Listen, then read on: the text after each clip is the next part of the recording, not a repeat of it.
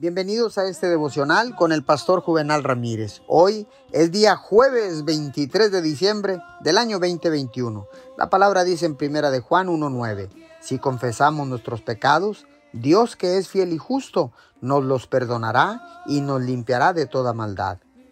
Dios no espera que no cometamos errores. Él ya sabe sobre cada error que cometeremos y ha decidido perdonarnos. El pecado tiene que ser pagado pero nosotros no tenemos que pagar. Jesús ya pagó por nuestros pecados. Que si usted acude a pagar una deuda y de repente le dicen, la deuda alguien la pagó ayer. ¿Qué tan tonto sería si se quedara ahí parado tratando de pagar la cuenta que ya ha sido pagada? Eso es exactamente lo que hacemos a veces con respecto a nuestro pecado. Pedimos a Dios que nos perdone y lo hace. Y aún seguimos intentando pagar con sentimientos de culpa. En nuestro momento de oración podemos aprender a pedir y a recibir. Pedir perdón es un paso, pero recibirlo completa el proceso.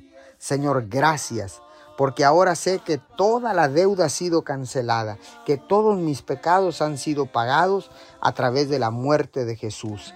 Gracias te doy en el nombre de Jesús. Amén y amén.